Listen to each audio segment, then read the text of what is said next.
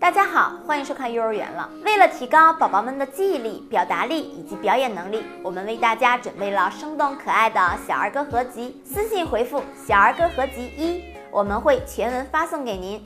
大家好，欢迎收看幼儿园了。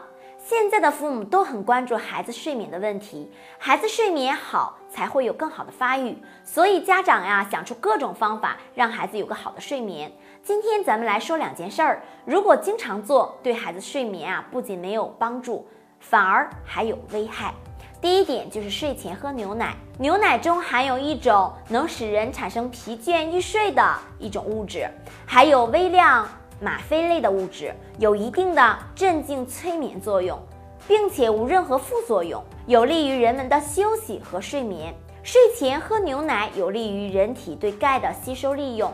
晚餐摄入的钙，睡前大部分被人体已经吸收利用了。零点以后，血液中的钙的水平会逐渐降低，血钙的下降时间长了，容易出现。骨质疏松，而晚上睡前喝牛奶呢，牛奶中的钙可以缓慢的被血液吸收，整个晚上血钙都得到了补充，防止引起骨质疏松的可能。所以啊，睡前喝牛奶好，所以家长都在睡前给孩子喝一杯牛奶。对于成年人来说啊，有一定的用处，可是对于孩子来说，就是给孩子的胃肠啊增加了负担。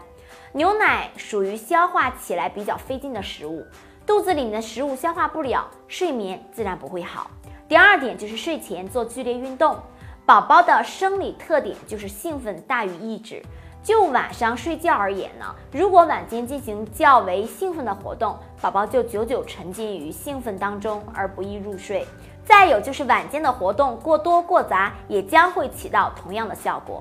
想要孩子睡得好，睡前可以看看故事书，听听轻音乐。都有利于孩子的睡眠。好啦，今天我们就说到这里，感谢您的点赞和转发，我们下次见，拜拜。